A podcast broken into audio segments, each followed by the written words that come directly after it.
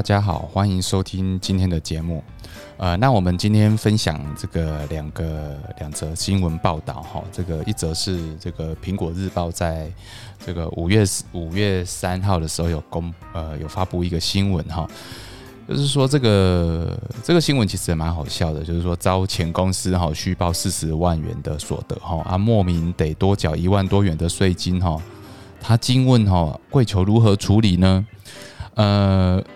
当然，这个虚报薪资哈，必须还还是要去呃厘清一下啦哈。就是说，诶，这个为什么会报这个收呃所得收入哈？这个薪资的收入哈，他可能是是是之前没有报到吗？还是没有这个是后面才收到？还是说他真的是完全是虚报的哈？好，所以当然这个新闻的。呃，新闻呈现是蛮好笑，就是呃，他被前公司当做人头，然后虚报了四十万元的所得哈。不过看来就是说他是真的是莫名其妙奇妙的多了一个四十万的所得。好，那当然怎么办呢？就是呃，新闻就写说，呃，就请他补四十万的薪资给你啊，这样就没事了。哦，那这个补足后啊，要不然这个公司还。不然被检举之后啊，这个这个这个罚的还比这个薪资还多哦，所以要赶快去跟他要个年终哦。那那我我觉得哈，这个新闻其实是很有趣的一件事情。那我们就来讨论哈这个薪资虚报的问题哈。那其实对国税局来讲，或是对这个呃这个这其他的税务单位来讲哈，就是。呃，薪资虚报哈，它基本上就会减少这个公公司公司的这个要缴的税嘛，啊，那另一方面就是增加这个个人要缴的税哈，所以所以其实这个是呃国税局这是个非常在乎的事情啊哈，所以其实只要这个当事人哈去提出一个申请哈，就是说哎这个写个声明书啦哈，这个就可以去。去，然后查核清楚之后，其实他就，呃，这个个人哦就会减掉这个薪资的所得了哈。我我想这个是没有问题。那相对来讲，对公司来讲，它虚报的部分呢，一第一个它就有这个。这个这个漏税的问题，那漏税的的话哈，基本上就会查核哈。那其实这个事情对公司来讲是蛮严重的哈。其实如果说他真的是虚报的话，那那他所有的薪资结构啊，其实都会被放大检视哈。包括他他所有的一些其他的费用是不是也有虚报啦？哈啊，这个这个可能就会这一个年度就会把它挑出来看一下。好，所以，我我觉得对公司来讲，如果真的是有遇到这种事情，也也有可能是会计单位啊，他的一些疏失啊，哈，才导致说，哎，真的是不小心多报了这些费用啊。那那当然，如果说双方有呃这个当事人啊，跟公司赶快去去做一个协调哈，协商，然后去更正的话哈，我想就。呃，在还没有送入国税局之前，就可以把这个事情解决掉了哈。所以，我我想这个因为报税季要来了，所以其实这个问题哈，就大家也是非常关心的啊。所以各位也可以去检视一下你啊。其实现在五六月，呃，像今年报税，呃，因为疫情的关系，我们就已经延到六月底申报完毕哈。那那其实有多了蛮久的时间，所以大家其实可以。呃，这个不用不用急着呃，这个都到国税局申请资料，甚至在网络上申请资料哈，其实就是很方便的一件事情。好，不用去大家聚在这个这个同一个地方。好，那呃。这个今今年的税务哈，当然就是呃，就是大家要去赶快检视一下这个这个自己有没有一些一些所得啊要申报哈。那呃有一些扣除额啊，还有先抚养亲属啊，这个大家都要赶快去跟这个呃跟兄弟姐妹去协调好哈，谁谁申报这次的抚养亲属，然后实际的抚养事实是是什么，然后然后去去申报资料。好，所以就是呃，就是祝福大家这个报税季节都可以很轻松愉快的度过。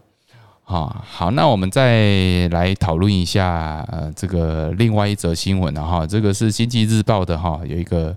很也是蛮有趣的新闻，他就说喜欢吗？爸爸卖给你哈。那这个其实是这个房地合一以后哈，这个实价登录以后，其实常会发现的、常会发生的一些问题哈。其实如果我们用赠与的方式，或是用这个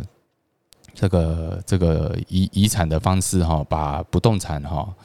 给小孩哈，所以我我们基本上这个过过户的这个过户的这个房地哈。房屋和土地的这个成本哈，其实就是以这个公告限值或或房屋评定价格了哈。那其其实我们大家都知道说，这个呃土地限值和房屋评定价格其实都比现在的市价哈呃低很多哈，低很多哈。所以变成说，当你用房地合一的情况哈，你你过户了，你是用一个比较低成本的。的这个成本作为你的房地的价格，但是未来呢，你可能十年、二十年，你你会缴，你会你会把房子卖掉哦，哈。那你当你卖掉的时候，是用实际价格的呃这个市价成交的时候，那你今天回过头来算这个房地合一税，你 你会开始发现，哎，有点不划算哦，哦，而且要缴一个很高的税，所以。所以，以现在房地合一和呃实价登录的状况来讲的话，其实你你用这这种呃赠与或是遗产遗遗产的方式哈，给予自己的下一代哈，其实不见得是一个很周全的规划，除非你有留一笔很大笔的现金哈，这个给小孩去做使用，或是小孩他本身有很很强的这个现金流量的能力哈。所以在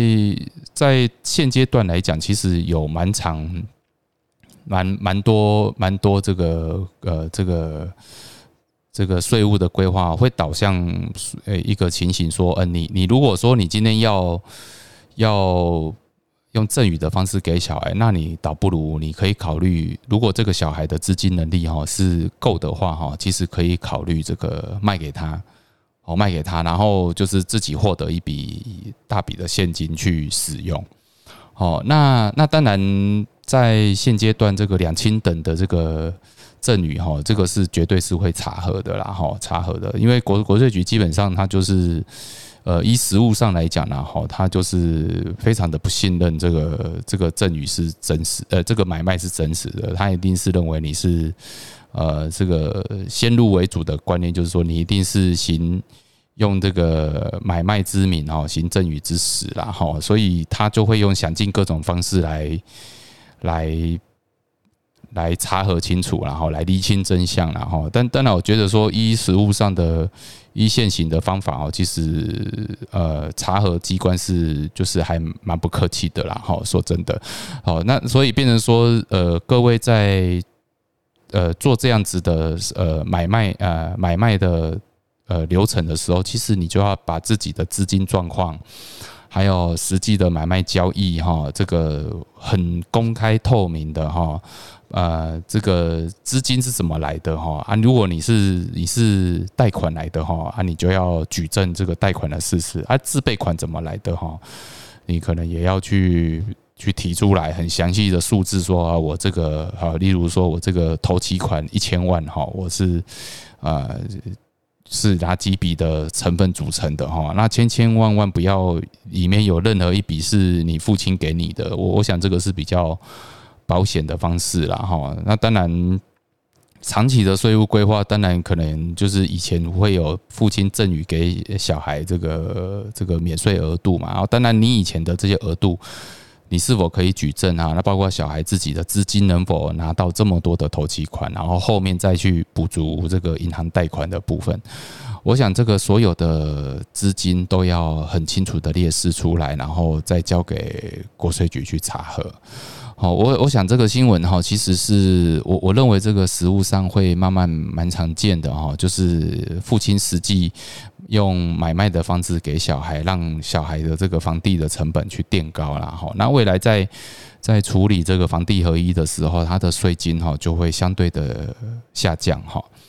要不然，其实其实我下一代哈，这个传承这件事其实蛮重要的。原因就是说，你不只传承你的财产给小孩，你要小孩小孩自己的资金能力有没有办法负担这么庞庞大的这个财产哈？这个其实都要多方面去考量。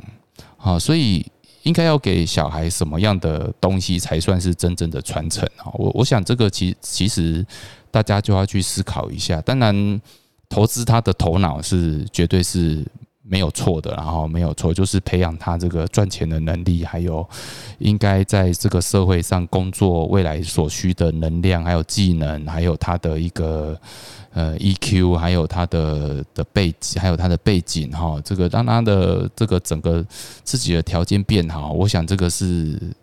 这个是绝对是第一个首要的工作了。那接着接下来应该要给他什么样的东西？不动产或是比较物质上的东西的话，其实真的是要好好思考这个未来的规划哈。所以在传承这件事来讲，呃，其实没有没有说给不动产比较好，或是给股票比较好，或是给一些其他的基金啊，或是给保险哈比较好。只是说这种是属于量身定做，你必须常常跟你。的这个保险业务人员啊，银行银行端的理财人员啊，然后你的会计师、律师啊、代书啊，其实多方面的去设收集这些资料，然后了解现在目前主流的一些做法，好，那其实会给你更多的一些不同的意见，好，尤其是以前的以前的方法，在现代其实也不一定适用，好，例如说以前。呃，这个台硕集团他们啊，或是一些比较老的企业家，他们喜欢用基金会，好基金会去持股他们的公司啊。但是其实现在的呃，现在的这个比较呃，对于基金会这个控作为控股控股公司的这个主要的股东哈，其实也也都有一些限制哈。那包括现在比较主流的，以这个闭锁型公司，然后来这个锁住这个股票，让家族的股票永远都可以留存在这个呃主要的掌握掌握权里。主要的控股权里面，我我想这个在每一个世代哈，这个都有一些不同的做法哈，包括也现在也有用以前用境外公司啊，那现在也有回归有国内的公司闭锁型公司来使用。我我想这个都是每一个世代都会有很多种工具可以让你去思考哈，什么是好的传承工具了哈。好，所以我想今天呢，今天就用这两则新闻呢，跟大家分享。啊，这些最近的时事哈，那希望大家可以有一些收获。好，那我们今天的分享就在这里，拜拜。